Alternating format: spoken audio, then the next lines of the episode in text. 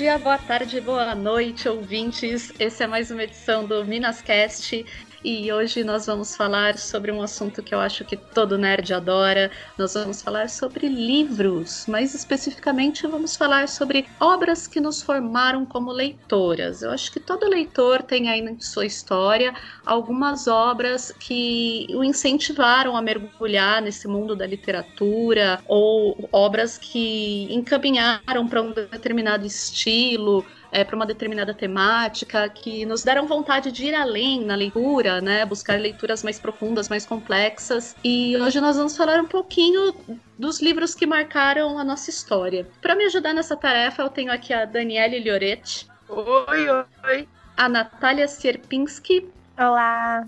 E a Gabriela Franco. Oi, gente. Quanto tempo aqui que não vem nesse podcast? Muito bem-vindas, meninas. Então, para começar, vou chamar aqui a nossa mestra em literatura, Daniele Lioretti. Falar de livro para um professor de literatura é a pior coisa que tem. A gente separar livros que nos fundamentaram como leitores é sempre muito complicado, porque nunca sai uma lista menos, menos de 20. Mas o recorte que eu procurei fazer, que segue mais ou menos o que todo mundo está fazendo, é o primeiro grande livro da minha vida, assim que foi o outro lado da meia-noite do Sidney Sheldon.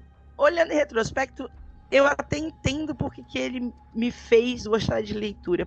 A, a história da Noelle Page e da Catherine Douglas são duas mulheres completamente distintas. Então você tem aí o protagonismo feminino já desde os meus 13, 14 anos, porque foi quando eu li esse livro. E eu lembro que quando eu li, eu fiquei muito impressionada, porque logo de cara você tem um romancezão da Noelle com um soldado americano, ela é francesa, com um soldado americano chamado Larry Douglas, Larry Douglas, e ele é assim, o príncipe encantadozão.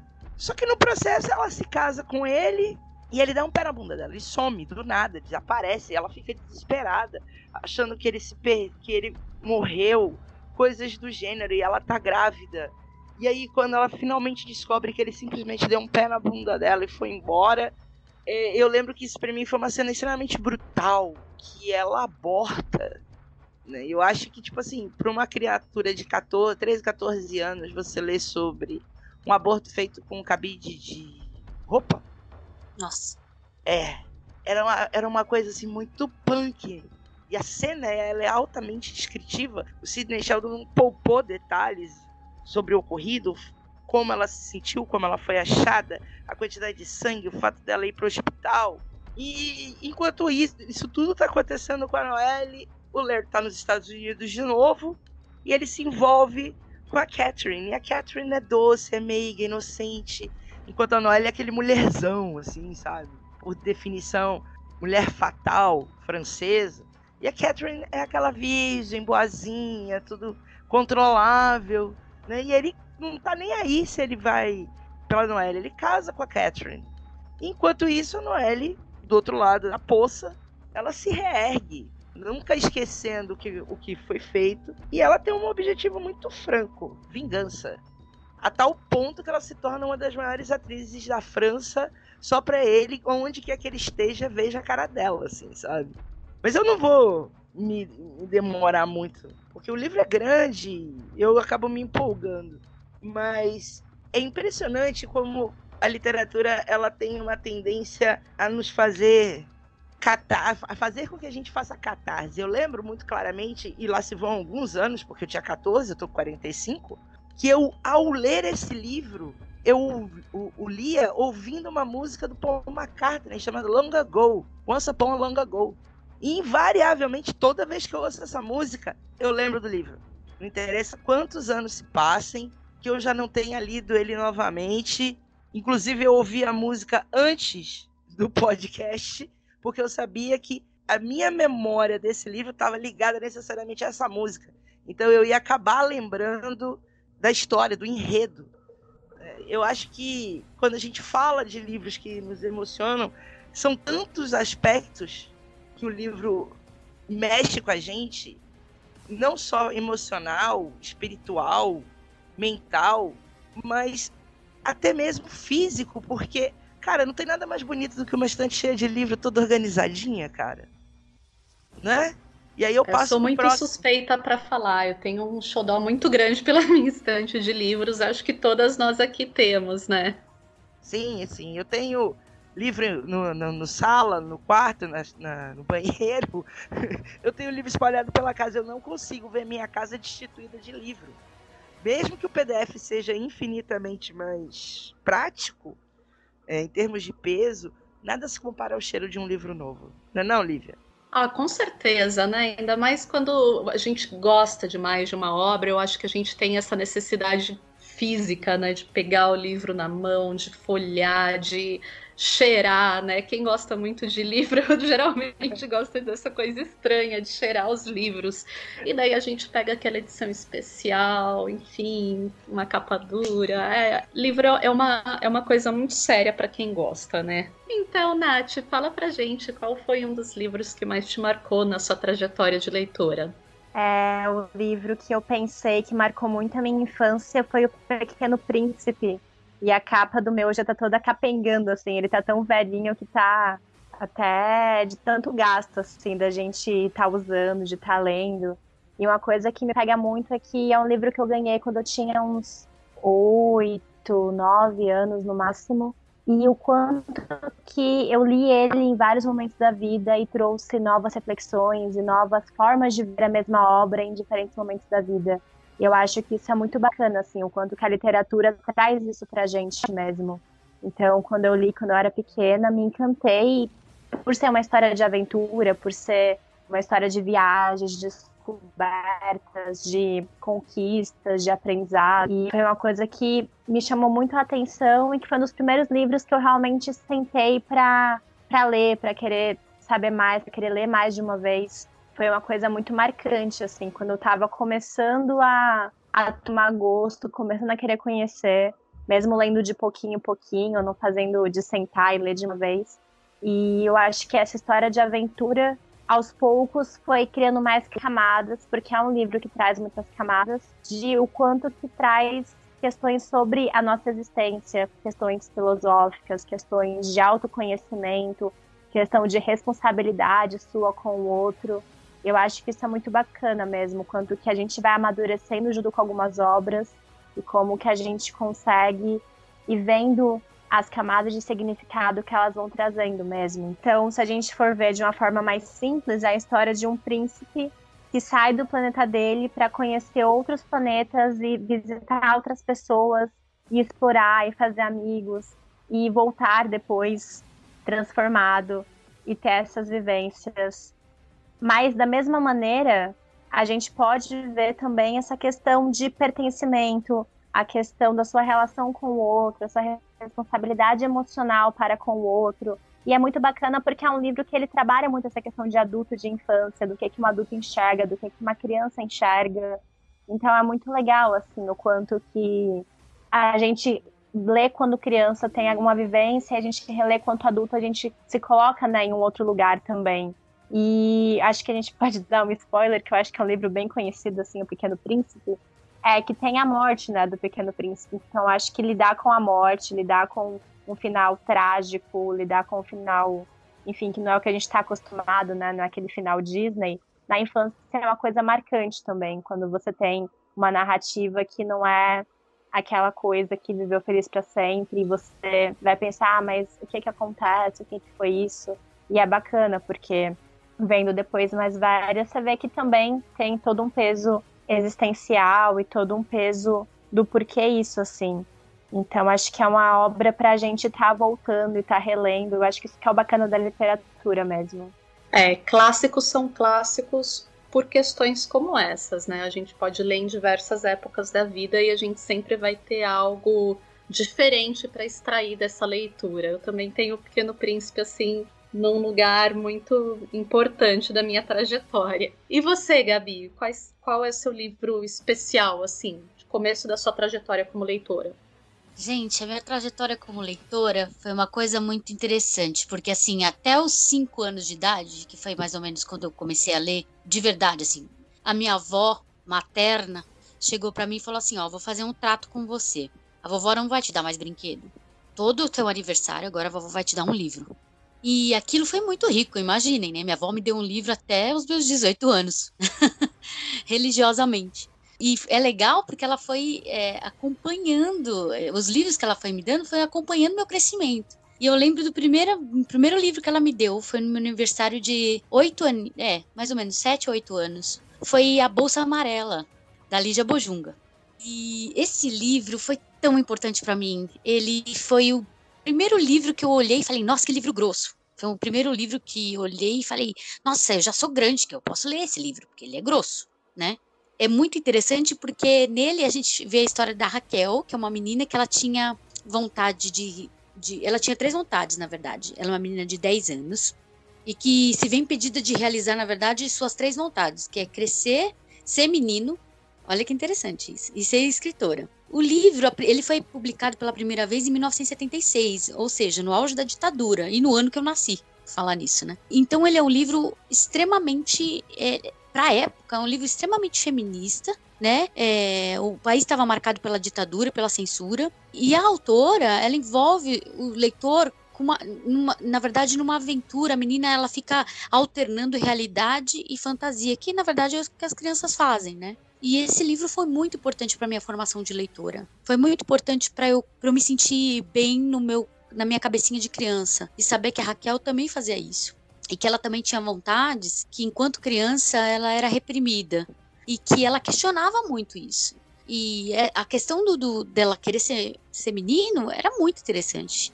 A Bolsa Amarela para mim foi realmente uma abertura de um novo universo. Foi através da Bolsa Amarela, com oito anos de idade, que eu comecei a me apaixonar por livros, que eu comecei a ler livro provavelmente todas, todo mês. Eu li um livrinho por mês, pelo menos eu fui a bibliotecas, eu comecei, eu, eu fiz cadastro em biblioteca, fiz cadastro em biblioteca na escola, aí eu pegava dois, três livros, voltava para casa. A minha família lê muito, a minha mãe lê muito, meu pai lia muito, a minha avó lia muito, meu avô, uma família de leitores. Então, assim, como mãe, eu até, se tem alguma mãe ouvindo o podcast aqui, eu até é, sugiro que uma criança ela, ela desenvolve o gosto pela leitura vendo as pessoas da família lerem né? Criança basicamente copia o que os adultos fazem. Então, os bons hábitos vão levar a criança também a copiá-los. Então, é, foi isso. Acho que a Bolsa Amarela, da Lígia Bojunga, também auge da ditadura, e que ela trata isso no livro de uma forma lúdica, né, não aberta, até porque senão ela seria censurada. É, foi muito importante para minha formação como leitora, assim, na, na segunda infância. Esse é outro livro que é é um clássico, né? Muita gente fala dele, muitos professores trabalham com ele. Bom, vou falar um pouquinho do meu livro. Minha história como leitora é bem parecida com a da Gabi. Eu também venho de uma família de leitores, né? Mãe professora. É, então, sempre tive muito livro em casa. E como eu cresci no interior, as opções de lazer, assim, eram poucas. Então, o que minha mãe fazia? Ela levava muita gente na biblioteca. E numa dessas idas na biblioteca, eu me apaixonei por um livro chamado Flicts, que é do Ziraldo. Foi publicado pela primeira vez em 1969, né? Uma, uma obra bem antiga aí. E é um livro muito bacana que fala basicamente sobre pertencimento, sobre reconhecimento. Conta é, a história de uma cor, na verdade, uma cor Flicts, que ela se acha muito esquisita porque ela não, não, não parece com nenhuma das cores do arco-íris. Ela não consegue achar o seu lugar entre as cores do arco-íris. Tipo, ah, eu não sou azul como o céu, eu não sou verde como, como as plantas, eu não sou amarela como o sol. O que, que eu sou? Então, o livro vai trabalhando essa questão tipo de, do pertencer, né, do reconhecer-se no outro. E é, é muito bacana, também é feito de uma maneira bem lúdica, com ilustrações assim bem minimalistas e com aquele jeitinho do Ziraldo assim, né, de, de lidar com a nossa percepção infantil. E foi um livro que eu, que eu aluguei não, né, que eu emprestei muitas vezes da biblioteca, toda vez que minha mãe me levava, eu queria pegar o Flickits e ela, mas você não quer pegar um outro livro? Não, eu quero Flickits de novo. Daí a gente negociava e eu sempre levava um outro livro e o Flickits. Então foi extremamente marcante na minha trajetória. Inclusive, eu gostaria de reler esse livro depois de adulta, porque eu ainda não fiz isso, e eu tenho certeza que ele vai me trazer outras reflexões, né, sobre, sobre essa coisa do encontrar o seu lugar no mundo. Que quando a gente é criança, às vezes a gente vê né, a parte bem lúdica e tal, e acaba não se atentando de modo profundo a essas questões, né? Assim como a Natália falou do Pequeno Príncipe, eu queria ter essa experiência com o Flix. Então, gente, passando aí essa não primeira infância, né, mas essa juventude, o que, quais os outros livros que instigaram vocês, que te ajudaram a entrar de cabeça nesse mundo dos livros mais adultos, digamos assim? Fala aí, Dani.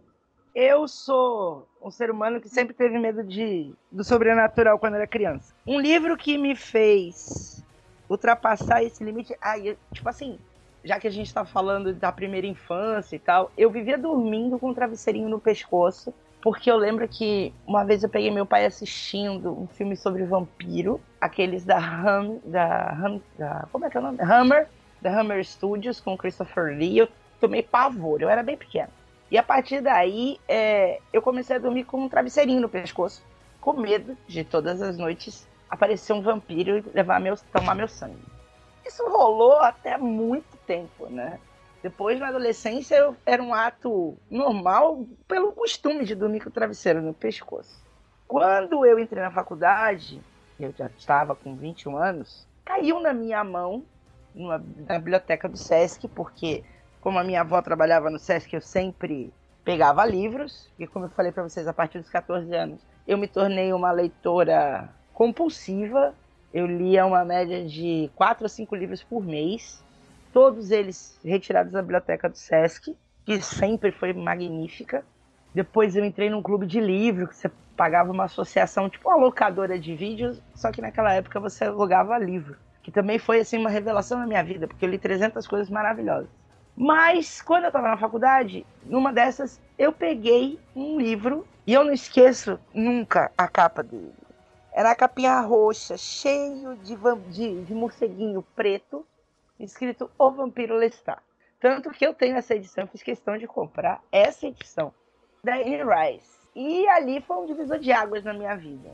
Porque, cara, não tem nada mais fenomenal na minha opinião, que o Lestat. E eu sou, tipo assim, muito suspeita, porque o meu mestrado foi sobre a figura desse personagem, que para mim é muito emblemático, porque um, eu venci um medo de infância, dois, eu me tornei completamente apaixonada por esses seres esquisitos e dediquei três anos da minha vida a estudar compulsivamente sobre isso, que foi um grande erro, porque quando você se dedica compulsivamente a uma paixão, ela tende a se esgotar um pouco. Depois que eu terminei a mestrado, eu levei uns anos para voltar a ler Anne Rice, assim, com prazer e não com olhar crítico. Mas eu lembro que a história dele, a forma como ele foi transformado em vampiro, a rebeldia, o fato dele ir contra os pais, a, a, visão que os pais tinham dele, que queriam que ele fosse um lord feudal e ele não estava afim, ele queria ser ator, e ele se manda lá do interior da França e vai para Paris e vai viver os sonhos dele. E ele, né, ele, ele se esmerdalha todo e acaba sendo transformado num vampiro. E isso para mim foi uma metáfora muito louca da minha vida, porque eu passei três anos me concentrando em fazer medicina, que era uma coisa que eu não queria, mas era uma vontade dos meus pais. E no final eu acabei fazendo letras, que era aquilo que o meu coração me pedia para fazer. Né? Então de uma certa maneira, a metamorfose do Lestat bateu muito em mim. E eu acabei fazendo um caminho de revolta do mesmo, da mesma maneira. Né? Não me transformei em vampiro, pena, né? Mas tive meus processos também, também me esmerdalhei bastante, mas foi um livro que me ajudou a encontrar a minha força para correr atrás daquilo que eu queria. E ele é um dos meus livros mais cuidados, mais resguardados, mais enaltecidos. Ele faz parte daquela categoria de eu posso ficar sem qualquer livro, menos sem ele. Entende? E eu acho que a Anne Rice, quando ela escreveu, por toda a história dela, ela nunca parou para pensar que um livro de vampiro pudesse mudar a vida de alguém. Porque não é exatamente autoajuda, né? A gente está dentro de uma sociedade católico-cristã estabelecida, mesmo que muitos de nós não sejam, E o vampiro vai né, na contramão de tudo isso, né? Principalmente se a gente for olhar o mito original transposto pelo Bram Stoker, que virou o molde, né? Que é uma criatura do mal, uma criatura maléfica que vai levar sua alma, que vai corromper você, que vai tomar seu sangue. E, cara, o Lestat não é nada disso. Ele é glamuroso, ele é louco, ele vai fazer concerto para não sei quantas mil pessoas. Ele fala assim: olha, gente, eu sou um vampiro, tá? É, olha para mim. Acho, eu acho que até assim a, a, maneira como as crônicas vampirescas, né, foram nasceram na, na escrita da Anne Rice, acho que isso também faz com que a gente se, se identifique muito, né? É. Acho que isso a gente podia pegar ou fazer um texto de repente, ou fazer algum, algum outro podcast só falando disso, porque é uma baita de uma história. Assim, a vida, a história de vida dela com o Stan Rice é, é uma coisa muito louca toda a infância, a juventude dela e, e, parar para pensar que ela era aquela católica fervorosa, que vem de uma família fervorosa, que estudou em colégio de freira, que era totalmente recalcada. E aí, de repente, ela se apaixona pelo Stan, taca tudo para cima vai para São Francisco vai viver a, a Boêmia. E todas as perdas que ela tem na vida dela, da filha, de todo o processo, é uma coisa. É uma coisa muito louca, sabe? E dizer que só vale o livro canônico, e aí eu quero deixar uma reflexão antes de passar para as meninas continuarem. Qual é o limite do que é literatura, sabe? Acho que a gente está discutindo isso, falando dos livros que nos marcaram, mas o que, que é? Só é literatura aquilo que é canônico? Aquilo que está dentro do, do estabelecimento acadêmico, que as pessoas louvam por uma qualidade sobrenatural de escrita? Porque eu, quando eu defendi Annie Rice é, lá atrás, em 2004, que tem tempo isso, eu enfrentei muita dificuldade para dentro da academia. Um, que eu estava falando de vampiro, dois, que eu estava falando de uma autora considerada best-seller e menor. Eu tive que galgar degraus para defender o meu ponto de vista absurdos. Quando, na verdade, o estudo de literatura tem que ser aquilo que você gosta, não necessariamente aquilo que as pessoas dizem que é correto o, a formação do gosto do leitor é, é aquilo que passa pelo prazer, não aquilo que é imposto. Então, se você tá afim de ler Crepúsculo, velho, lê Crepúsculo. Vai te dar prazer fazer isso? Vai! Não interessa se ele é absurdamente ruim do ponto de vista acadêmico. Não, fora que um livro de considerado né, literatura menor pode te impulsionar ir atrás de outras obras, né? Sim. e conhecer obras diferentes e de repente chegar nos tão consagrados autores da academia, enfim. Não, e para é, é... que, que o quadrinho sempre foi considerado literatura menor. Na verdade, em muitos casos, nunca foi nem considerado literatura. E olha o patamar a que ele chegou. Olha como ele é uma coisa agregadora. Olha quantas pessoas ao longo do mundo se juntam para falar sobre as obras. E isso é literatura, cara calei. Senão eu vou ficar aqui até amanhã. Fala, passa por outro. Ainda mais falando de Jane Rice, eu te entendo, Dani, é, porque é, eu vou falar dela daqui a pouquinho. Pois é. Nath, fala pra gente então, qual foi o segundo livro que você separou para comentar com a gente? Eu já vou pegar esse gancho, trazendo um best-seller bem conhecido, que é a que foi, pensando em ordem cronológica, assim, na minha vida, eu comecei a ter contado, eu tinha uns 11 anos, e com certeza foi o livro, foram os livros que começou a fazer não só esse gosto pela leitura, porque eu já tinha alguns contatos aqui e ali, já lia quadrinhos também quando era pequena, mas o que realmente criou esse hábito da leitura, que eu acho que isso que é esse pulo do gato, assim, quando a gente começa a ter um, um sentimento pela leitura, um, uma questão de estar lendo e de perceber o quanto que isso ou de traz, traz coisas bacanas, ou traz reflexões, ou traz uma experiência, e aí vira um hábito de fato, é uma coisa que você não consegue ficar sem, você não consegue ficar sem ter esse contato com algum tempo. E isso que é muito bacana, a gente perceber o quanto que, sim, o best-seller, por mais que seja um best-seller, quer seja melhor, quer seja pior, como tem essa série de classificações que eu também não sei se teriam que ser classificações tão hierarquizadas assim, é, podem trazer uma vivência e pode trazer um hábito de leitura que daqui a pouco você vai estar lendo um livro considerado como cânone, considerado como acadêmico, como difícil e que vai se fazer parte do seu dia a dia também, o quanto que abre uma série de caminhos. E para mim o Harry Potter tudo... veio a partir do cinema. Desculpa, né? eu só ia comentar que eu acho que tudo é uma experiência do leitor, né?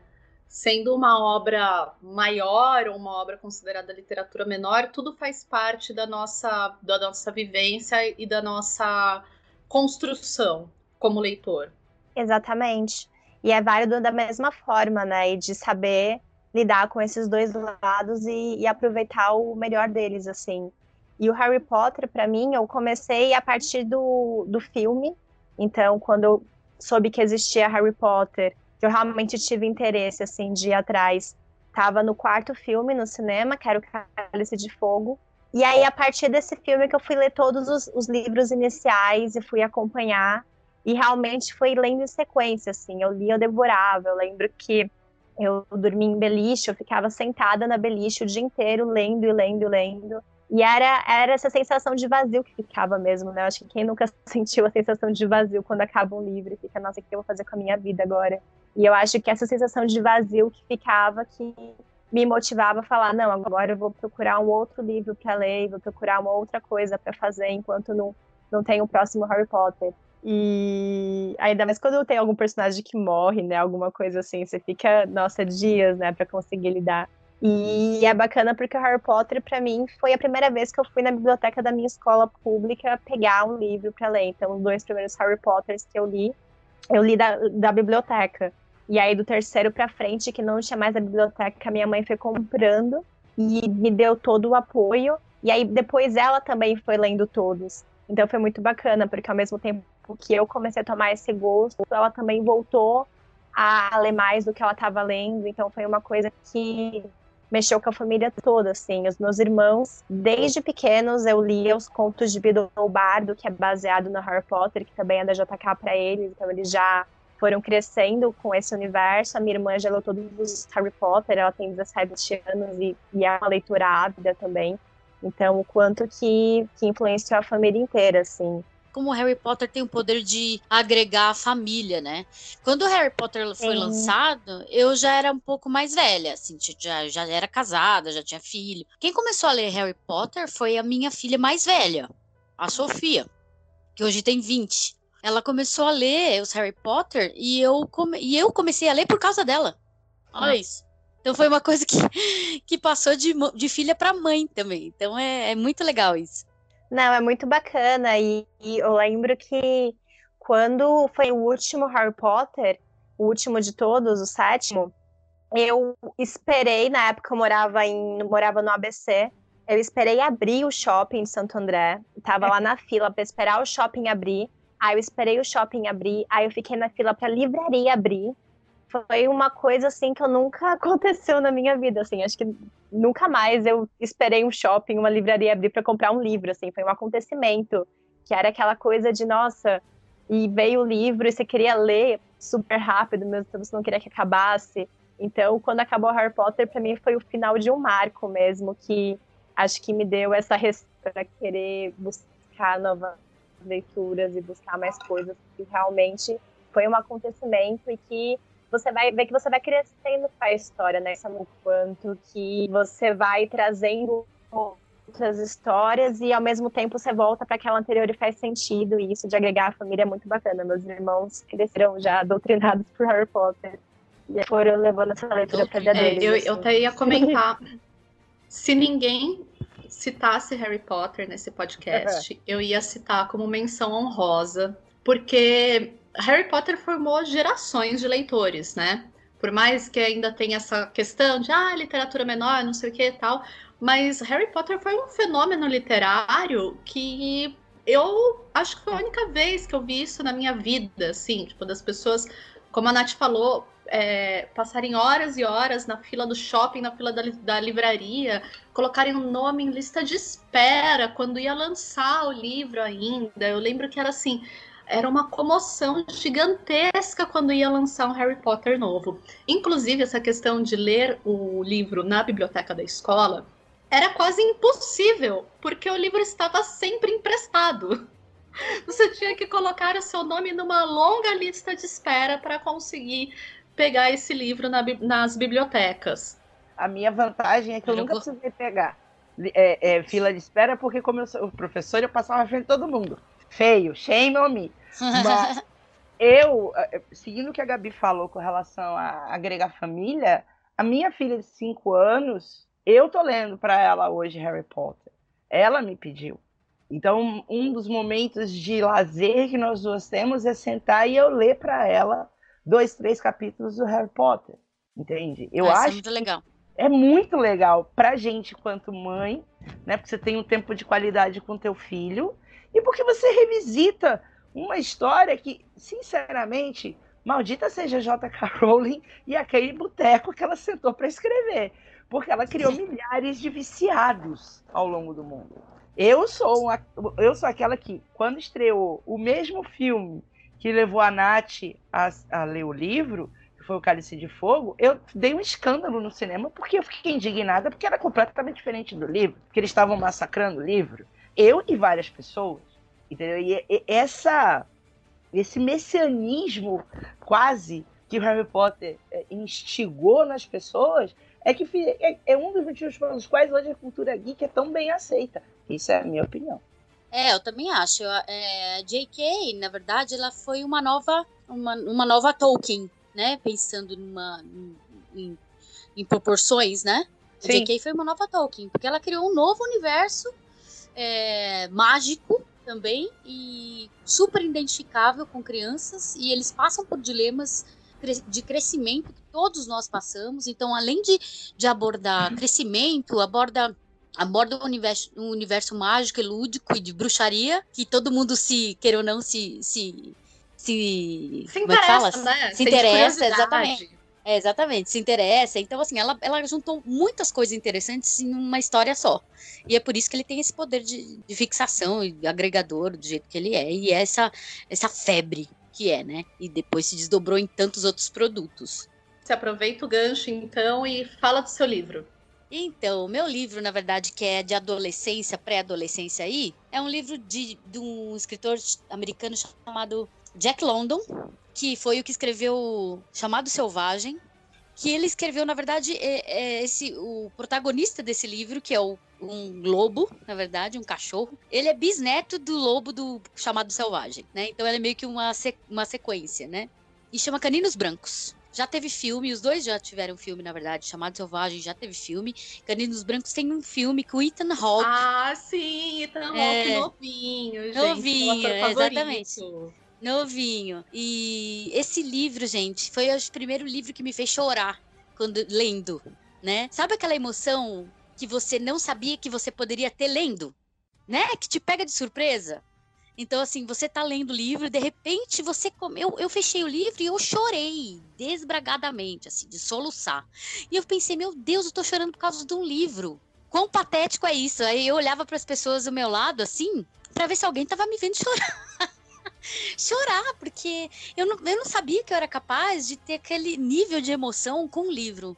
Né? O livro ele conta, na verdade, a história de, do, do cachorro e do menino que está indo para o Alasca na corrida do ouro. O Jack London aborda muito a corrida do ouro. Na verdade, ele tem uma, inclusive tem até um livro dele chamado A Corrida do Ouro que também virou virou filme. Ele é um escritor muito tradicional norte-americano, né? É, eu estava lá essa época, então eu, eu fui muito instigada a ler Jack London e ele faz muito parte da. Tipo um machadão, né? Tipo um machado de Assis, assim, para nós. Assim, faz muito parte da história americana, assim. Com Mark Twain, essas coisas. É um, é um, é um escritor muito típico americano, tradicional. E, e, ele, e ele conta a história da, da perspectiva do cachorro, né?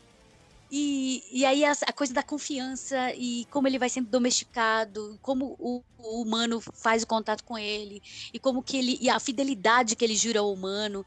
É uma amizade, aquela amizade de um cão com, com um ser humano assim além de todas as barreiras geográficas mesmo, que eles passam por grandes barreiras geográficas, imagina, estão indo para o Alasca, onde não tinha nenhuma estrutura, se nessa época já não tem o Alasca, quando você pensa no Alasca hoje em dia, você já pensa, pensa no fim do mundo, imagina naquela época, né, da Corrida do Ouro, no Velho Oeste, era mais ainda, e então, assim, é uma coisa muito bonita. Então, foi o primeiro livro, na verdade, eu tinha mais ou menos quantos anos? 12. É, uns 12 anos uns 12 anos que eu que me fez chorar. Foi um livro que me fez chorar. Eu sou muito grata a esse livro. E qualquer coisa que eu vejo, filme, se eu vejo filme, eu tenho quadrinhos do Jack London, do, do Carinhos Brancos. Eu tenho várias adaptações de, de, literárias em quadrinhos, óbvio, né? E mas essa daqui foi uma que eu simplesmente tive muito carinho em obter, porque é um dos meus livros prediletos, um livro que criou em mim essa essa essa surpresa de ser arrebatada de ter uma emoção tão grande a ponto de vir e, e chorar, né, pela história. A, a Dani estava falando sobre essa coisa de, de baixa literatura, alta literatura, o que, que é considerado canon, o que não. Eu acho isso uma baita de uma besteira, porque você sabe que eu comecei a ler com quadrinhos, quadrinhos de herói. Eu sou uma das defensoras mais ferrenhas de quadrinhos de herói e de quadrinhos em geral que vocês vão encontrar. E então assim, eu comecei a ler com quadrinhos, assim, os primeiros é, é, aprendi a ler com quadrinho. Então, eu acho isso uma baita de uma besteira. Eu não acho que quadrinho seja literatura, mas não acho também que seja uma baixa cultura, entendeu? É, não é, são, são mídias diferentes, na verdade, mas é, mas é tão importante quanto a literatura. E eu não separo literatura também, ai, tipo Paulo Coelho é uma bosta, e, e sei lá, Moby Dick, não, Moby Dick é outra literatura. Ah, não. Eu acho que é o livro que toca você e causa em você uma experiência intensa se ele for bem escrito, melhor, óbvio, né? Mas se ele causa em você uma experiência intensa, foi uma experiência válida, né? Foi através da leitura. E a leitura, a Dani tá aqui para falar melhor que eu, porque ela é professora, amplia nosso vocabulário, amplia nossos horizontes, é, são tantas tantas ampliações que não dá nem para enumerar. É, eu ia comentar exatamente isso sobre essa questão da literatura, né? Eu acho que a, a literatura válida, né, entre aspas, bem grandes, é aquela que te provoca, é aquela que provoca emoções em você, é aquela que amplia o seu vocabulário, é aquela que te faz refletir de alguma forma, que te, te empurra um pouquinho mais além, sabe? Que te transporta para um outro universo, seja ele fictício, seja ele um universo de reflexão acerca de alguma coisa real, né? Alguma coisa física. E, enfim, eu acho que tudo que você pode ler, assim, seja um quadrinho, seja uma revista, seja um livro, eu acho que ler sempre vai ser importante. Fala, Dani. Puxar a sardinha pro meu lado. Cara, não existe nada melhor do que ler. Eu sempre falo isso para os meus alunos. Um livro pode ser o seu melhor amigo numa vida. Ele é fiel, ele tá ali, você sempre pode contar com ele, a não ser que você resolva botar fogo aí das coisas. Mas tirando isso, o livro vai estar sempre ali para você. E muitas vezes eles oferecem as respostas que a gente nem sequer imaginou que eles tinham. Se isso não é a perfeição, eu não sei o que é. Independente de qualquer tipo de livro, até a bula de remédio, leia. Porque, como a Gabi disse, amplia horizonte, abre cabeça, aumenta vocabulário, te faz alguém melhor. Só isso. É, eu, bom, sou super suspeita porque eu também estudei letras, né? E exatamente por causa desse amor pelos livros que eu fui parar nessa vida doida de estudar letras. É, e agora eu vou falar de um livro que me pegou assim bem na pré-adolescência, não sei especificar exatamente quantos anos eu tinha, acho que entre 10 e 11 anos mais ou menos. Eu lembro que minha mãe, além da biblioteca, sempre me levava em livrarias. E eu lembro que uma vez eu entrei com ela numa livraria que hoje em dia nem existe mais lá em Jundiaí, e eu vi um livro que a professora tinha falado na sala de aula. E era o Diário Jane Frank. E eu fiquei doida, eu falei: "Ai, mãe, a professora falou desse livro, não sei o que, tal, posso comprar?"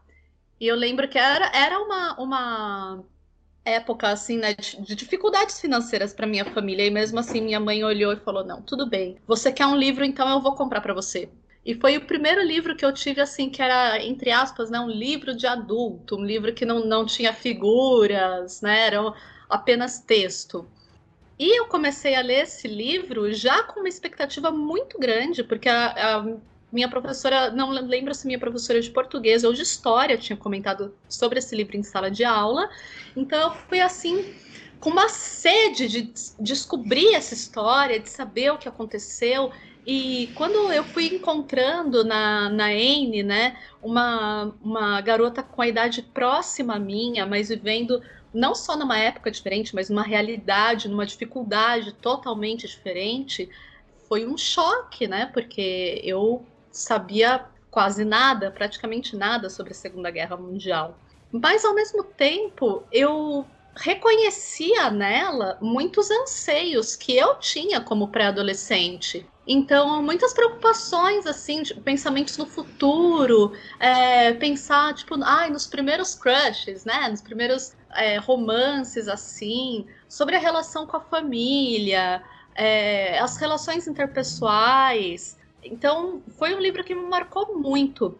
E ele me marcou tanto que, na época, eu já era uma, uma, uma adolescente, né? Uma pré-adolescente que escrevia diários e a Anne Frank, ela nomeia o diário dela, né? Porque ela diz que ela quer que seja como uma amiga para ela. E na época, eu nomeei o meu diário de Anne por causa da Anne Frank. E eu tenho até hoje esse mesmo livro que minha mãe comprou para mim há mais de 20 anos. E até hoje eu tenho um carinho muito grande por ele. Eu acho que é o tipo de livro que todo mundo deveria ler, porque não só é um retrato histórico, né? É uma, é uma é, um relato muito, muito vívido do que ela viveu, mas é muito assim a, a alma de uma adolescente, é, a, é, o coração dela que está ali no diário. E uma das coisas que me deixou mais emocionada quando eu li é que ela fala, eu não vou me lembrar bem agora, pode ser que eu fale besteira. Ela fala que ela queria ser ou jornalista ou escritora, uma coisa assim. E eu li aquilo e eu comecei a chorar porque eu pensei, caramba, ela conseguiu. Mesmo depois né, da, da morte dela, mesmo que ela é, é, tenha tido um, um fim dramático assim, mas ela conseguiu. Ela virou imortal. Então, assim, para mim, na época, isso foi extremamente impactante. E foi o primeiro livro, assim, né, com uma temática mais, mais pesada que eu li, né, um pouco mais profunda, e que me encaminhou para muitas outras leituras depois. Até hoje eu tenho um carinho enorme por esse livro.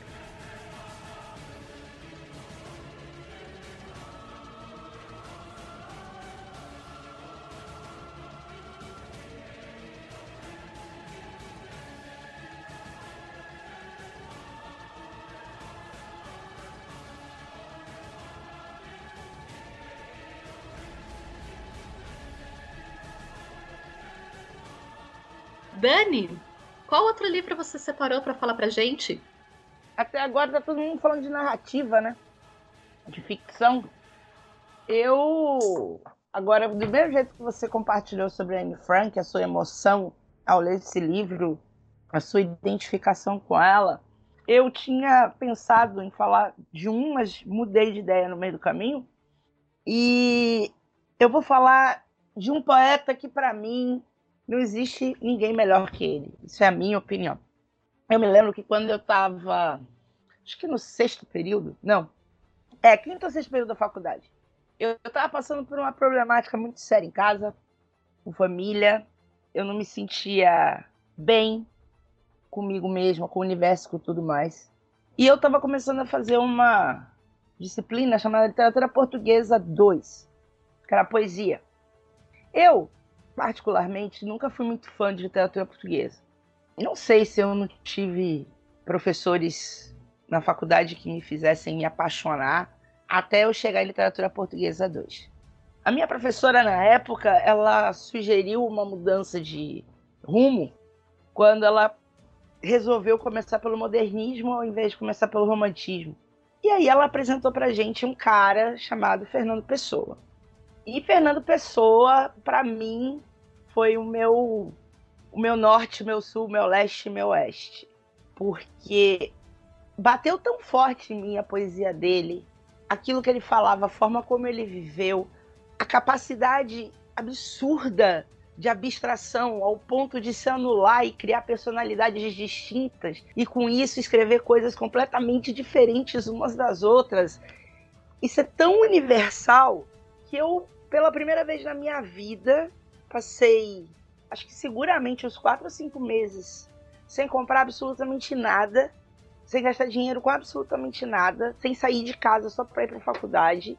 Não que eu tivesse muito dinheiro, a gente não tinha. Minha avó basicamente me manteve a faculdade inteira, eu dava aula para ganhar, sei lá, acho que 100 reais por mês era muito pouco dinheiro. E eu passei quatro meses, é, quatro ou cinco meses economizando dinheiro para comprar a edição portuguesa da obra completa do Fernando Pessoa. E foi, o, foi a primeira grande conquista de livros que eu fiz, que eu me sacrifiquei para comprar, porque era assim o meu desejo. Eu tenho esses livros até hoje. Todos guardadinhos, bonitinhos, mas extremamente folheados de tantas e tantas vezes que voltei a eles. E Fernando Pessoa foi a minha luz. Você tem uma tatuagem do Fernando Pessoa, não tem? Eu tô enganada? Eu tenho, não, eu tenho. Eu é tenho. muito amor, né? É, é muito amor. E é, é, é, uma coisa muito louca, porque todo ano eu tenho que falar de Fernando Pessoa e invariavelmente é a aula em que eu pego todo mundo de calça curta, assim, em que eu faço mais da metade da minha sala chorar. E eu tatuei no meu braço, há pouco tempo, um pedaço da tabacaria, porque eu tenho um ex-aluno que virou para mim e falou assim: Eu não quero esquecer nunca de você, eu não quero nunca esquecer sua aula de Fernando Pessoa. Então eu vou tatuar um trecho da tabacaria, para que mesmo velho, mesmo depois que você não estiver mais aqui, eu não esqueça de você. É, eu acho que Fernando Pessoa é o, é, é o concurso, né? Tipo, se alguém não é tocado pelo Fernando Pessoa, essa pessoa não tem coração, na boa.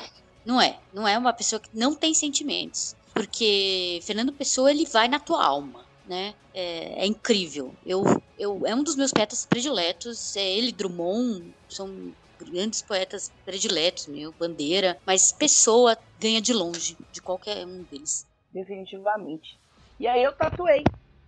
Não sou nada, nunca serei nada, não posso querer ser nada. Fora isso, tem em mim todos os sonhos do mundo. E para mim, é, esse trecho da tabacaria, ela resume a minha vida. Né? Nós, professores, nós não somos nada. A gente não pode ter pretensão de ser absolutamente nada. Mas nós somos os portadores dos caminhos para que todos realizem seus sonhos, sabe? Então, para mim fica muito clara a minha missão de vida enquanto professor de literatura, tá ligado? Isso para mim resumiu minha vida inteira. Isso que é ser marcada por um livro, né? Nossa, que história bonita do seu aluno tatuando seu, o poema. Eu tenho outra tatuagem que uma aluna fez para mim e me deu de presente por causa de Dom Casmurro. Ela disse pra mim que a, a, aula da vida dela foi sobre Dom Casmurro. E aí ela fez uma aquarela linda, baseada no capítulo do Dom Casmurro, em que o Bentinho fala que a imaginação dele é igual às éguas íberas. E me deu. E eu fiquei tão, sabe, tão emocionada com aquilo que eu fui e fiz, eu fui e fiz a tatuagem. Eu, de, eu tatuei o desenho dela. E é a tatuagem que mais deu na minha vida. Agora passa pra ah! que eu tô chorando. Dani, eu odeio te interromper, porque você, como professora, deve ter um milhão de histórias maravilhosas envolvendo livros e autores. Não, mas a gente precisa passar a palavra para Nath agora. Vai lá, Nath. Vai lá, vai lá. É, eu não tenho nenhuma tatuagem.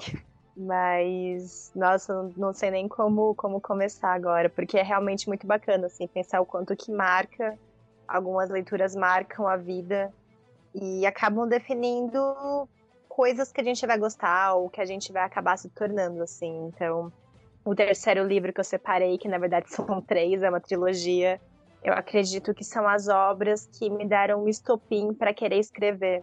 Isso é muito bacana, porque quando aconteceu, claro que eu não reparei que estava acontecendo, mas anos depois, voltando e olhando, eu percebo que foi essa obra que me deu essa vontade de querer escrever e querer fazer outras narrativas e querer criar alguma coisa, que é a, trilo a trilogia Fronteiras do Universo, do Philip Pullman, que é a Bússola de Ouro, que até fizeram um filme, que eu não acho muito bacana, mas aí isso já é história para outro momento. E a Faca Sutil e a Luneta Ambar. Os outros dois livros, eles não têm o filme, eles não estão no. não fizeram o filme, porque o primeiro filme, na verdade, foi um meio que um fracasso de bilheteria, até onde eu lembro, e aí realmente acabaram não completando. Mas eu achei muito bacana o quanto que a gente tem uma mulher como protagonista, que é a Lira, e é uma protagonista jovem, assim. Então, na época, eu tinha quase a idade dela. Ou pelo menos na minha cabeça, eu tinha uma idade parecida. E ter uma mulher como protagonista que vai e desbrava universos e passa por um monte de coisa. E aí é a escolhida, né? Tem uma mulher como a escolhida, a escolhida nessa trajetória do herói, que só ela que consegue ler a, a bússola e consegue ver os caminhos. Então é uma história muito bacana e muito fantástica, assim. Eu sempre gostei muito de essa literatura fantástica e até agora pensando, né, tem também essa questão de passar por diversos universos, diversos mundos, talvez um pouco parecido com o Pequeno Príncipe e essa magia talvez um pouco parecida com Harry Potter, então temos um padrão aqui. Mas foi uma trilogia que eu achei muito bacana porque os personagens vão amadurecendo também. Então, trata muito essa questão de responsabilidade, de coisas que você vai fazendo e que você acha que não afetam outras pessoas, mas que acaba afetando. E fala muito de identidade também, porque eu acho que o mote dessa trilogia, é, o inicial, assim, é a questão de Demon. Então você tem um animal que é uma parte de você que está conectado a você e que vai mostrar a sua personalidade. Então, a Lira, ela tá muito nova, então o Demon dela troca o tempo todo. Então ele é um animal uma hora, outra hora ele é um, outro animal, e ele vai trocando porque ela tá trocando, ela tá mudando. E aí quando tem um momento no livro que o Demon dela fica fixo, que ele fica estável, e que ela vai descobrindo quem que ela é de verdade, é muito marcante.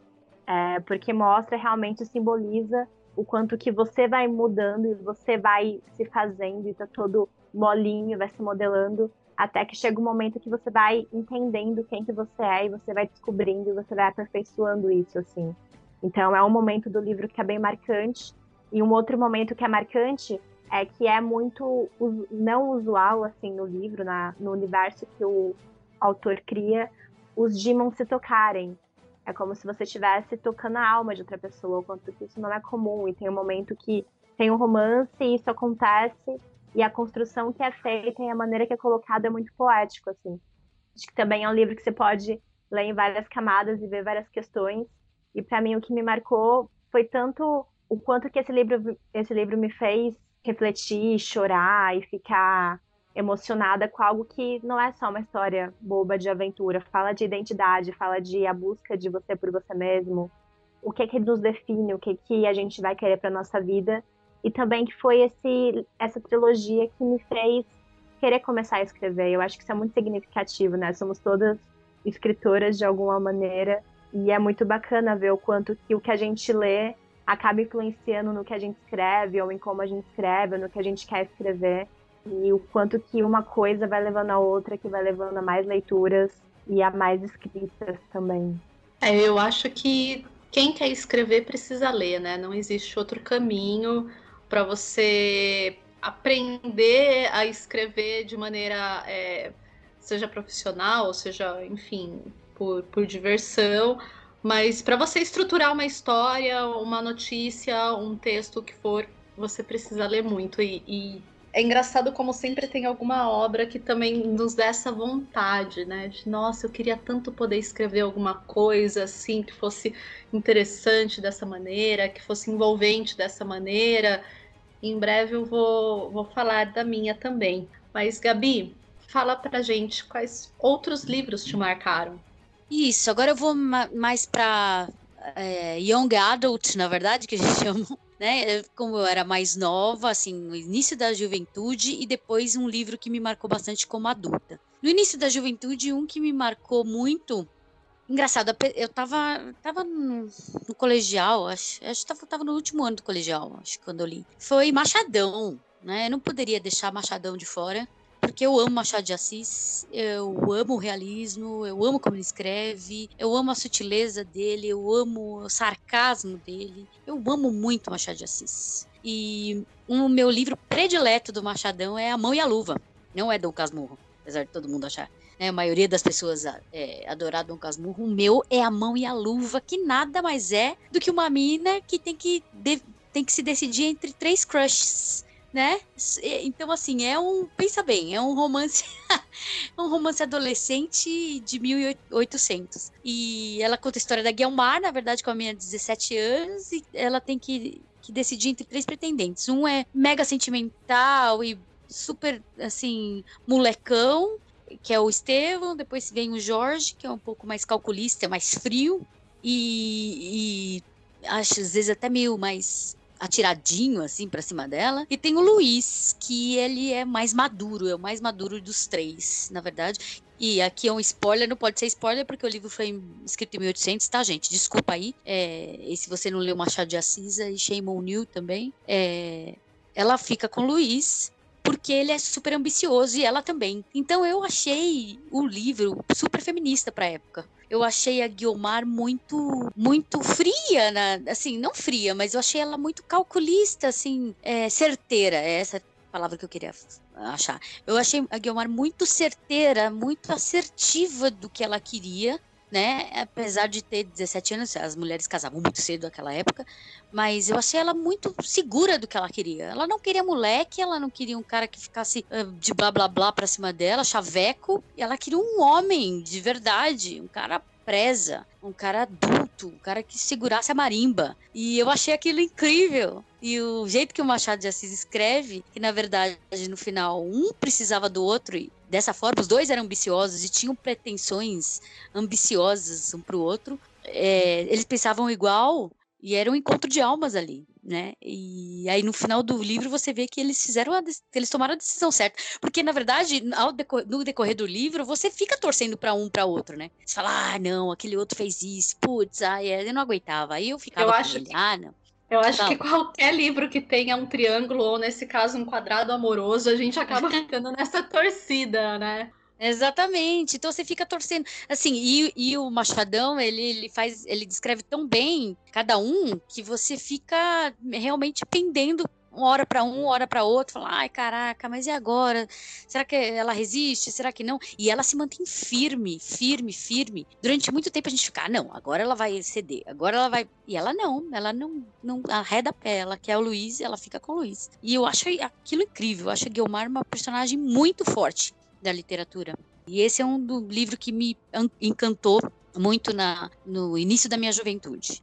E aí eu tenho o livro predileto da minha vida, que é muito difícil, né? Porque, gente, livro é uma, aquela coisa, tipo... É... Eu, eu costumo falar que eu não sou fiel nem com minhas litas de livro, né? Então, assim, eu não consigo não consigo amar um livro só. Eu sou, eu sou polilivrista, eu tenho poliamor até no livro, até pelos livros. Então, assim, a Insustentável Leveza do Ser, do Milan Kundera, é um dos livros que eu mais amo na minha vida. Eu li esse livro umas cinco vezes já. E toda vez que eu leio, é aquele livro igual o Pequeno Príncipe que a Nath falou. Toda vez que eu leio, eu aprendo uma coisa diferente, eu vejo uma nuance diferente em algum personagem, eu presto atenção numa frase que quando eu li a primeira vez eu não prestei. E assim, é, a descrição da cena que não me não saltou aos meus olhos de uma segunda vez ou terceira, salta numa quarta. Por quê? Porque ela fala comigo, o, o livro fala comigo, independente do período que eu esteja passando, pelo qual eu esteja passando. Então, assim, ele me acompanhou na vida adulta. E ele fala justamente sobre isso, sobre a leveza e o peso da vida como pessoas podem tomar decisões, como você pode tomar certas decisões na vida que, que a tornam pesadas e como você pode viver uma dentro de um contexto pesado sendo leve. Esse equilíbrio, né? De como ser leve, o que é pesado, se o amor é leve, se o amor deve ser pesado, se a saudade é leve, se é pesada, se a morte é leve ou se é pesada. É um livro tão profundo, gente. Ele é tão profundo, ele é abismal e é um livro que me toca demais. Eu amo o livro, eu não, eu não achei que o filme tenha feito jus ao livro, porque a gente nunca acha. Eu acho que isso tem que ser um outro podcast, né? o livro era melhor. Só a favor. Vamos colocar aí na nossa lista. é, mas esse é o livro da minha vida. Se vocês quiserem me presentear, pode me dar uma nova edição de A Insustentável Leveza do Ser. Pode ser capa dura, capa mole, capa gelatinosa, tanto faz. Eu vou amar. Bom, eu vou então aproveitar, vou comentar de dois livros que eu li mais ou menos na mesma época e que foram fundamentais assim na minha jornada na literatura. Como a Nath falou, né, que ela falou da, da série do Harry Potter e das Fronteiras do Universo, eu vou falar também de duas séries, que é As Brumas de Avalon, da Maren Zimmer Bradley, e A Hora das Bruxas, da Anne Rice. Viu, Dani? que o que acontece. Dois é... as paixões ocultas. Então, né? Minha história com esses livros é bem interessante, porque, como eu já comentei, eu acostumei a frequentar bibliotecas bem, desde bem nova. quando minha mãe me levava, e eu levei esse hábito para a vida. E quando eu estava na, acho que na oitava série, mais ou menos, eu conheci minha melhor amiga até hoje, beijo Vivian, e a gente começou a meio que fazer uma disputa de quem lia mais livros durante um mês. E a gente, o que a gente fazia? A gente pegava, nós íamos juntas na biblioteca municipal, é, emprestávamos livros, líamos e depois a gente recomendava uma para outra. Falava, olha, lê esse daqui que é sensacional, ah, esse daqui eu não gostei muito, não sei o quê. Numa dessas vezes, né, de que a gente estava trocando impressões sobre livros, ela falou: Olha, eu li um livro muito legal que se chama As Brumas de Avalon. E eu, é, como que é essa história aí? Daí ela começou a me falar, né, que era a história da, dos Cavaleiros da Távola, da Távola Redonda, né, a história do, do Rei Arthur, só que contada sob o ponto de vista das mulheres. E eu nunca, até então, né, eu nunca tinha sido muito ligada nessa história do rei Arthur, enfim, né, era uma coisa assim para mim muito distante da minha realidade. E quando ela começou a falar do livro, eu comecei a me interessar, me interessar, e eu peguei esse livro para ler. Devorei a quadrilogia em assim, sei lá, um mês mais ou menos. É, eu sentava minha bunda e ficava horas e horas e horas lendo, porque eu queria muito saber o que ia acontecer e porque eu fiquei extremamente fascinada pelas personagens femininas da, do livro. E assim, hoje em dia a gente tem aí N questões né, com a Marion Zimmer, porque existe uma acusação pesadíssima de abuso né, contra ela. A filha dela, depois da, do falecimento da, da Marion Zimmer, a filha dela falou que ela era uma mãe abusiva tanto física quanto sexualmente, e isso foi extremamente impactante, principalmente para mulheres que cresceram tendo nela uma grande representante das personagens femininas fortes, independentes, enfim. Isso para mim foi uma decepção muito grande, mas As Brumas de Avalon ainda é uma série que mora muito no meu coração, porque através desse livro eu comecei a me embrenhar nesse mundo de fantasia medieval e de mitologia do rei Arthur e etc. Então foi extremamente marcante para mim. E o outro livro, né, foi Hora das Bruxas. Eu não lembro exatamente como eu cheguei nesse livro, mas eu lembro que eu comecei a ler e eu fiquei muito pirada porque era muito mistério. Aí ai, tem aquela figura do, do, homem que aparece na casa e ele é meio que um fantasma que assombra a família. E são 13 gerações de mulheres cujas histórias são contadas né, em ordem mais ou menos cronológica, enfim. E eu fiquei muito fascinada com aquilo. Eu, eu, até hoje eu sou, né? Mas na época eu acho que eu, por estar tá ainda construindo a minha identidade, né? Eu ainda era uma adolescente, acho que eu tinha uns 14 anos quando eu comecei a ler Hora das Bruxas. Então eu, eu me calcava muito nessas personagens femininas fortes, assim, com personalidades bem definidas, e mesmo no, no próprio trabalho das autoras, né? É, eu falava, caramba, algum dia eu quero ser como essa autora. E acabei seguindo outros caminhos, né? Mas ficou aí o grande carinho pelas obras. E foi muito engraçado, porque, ao contrário da Dani, eu comecei a ler os livros da Anne Rice pelas crônicas vampirescas e, a, a princípio, eles não me empolgaram. E eu fiquei um pouco decepcionada, porque as pessoas falavam muito bem da Anne Rice. Só que quando eu comecei a ler A Hora das Bruxas, eu meio que me encontrei, assim. Eu pensei, caramba, não, realmente, essa mulher é sensacional. E isso abriu as portas, assim, da literatura gótica para mim. Não digo da literatura gótica, porque eu já li Alan Poe na época, mas, assim, a literatura de horror eu comecei a ver com, com outros olhos. Desde então, eu passei a, a buscar todos os livros dela. Eu li, nossa, acho que quase todos os livros que lançaram foram lançados dela aqui no Brasil e se tornou uma das minhas autoras favoritas, se tornou uma das minhas grandes inspirações para as poucas coisas que eu já escrevi.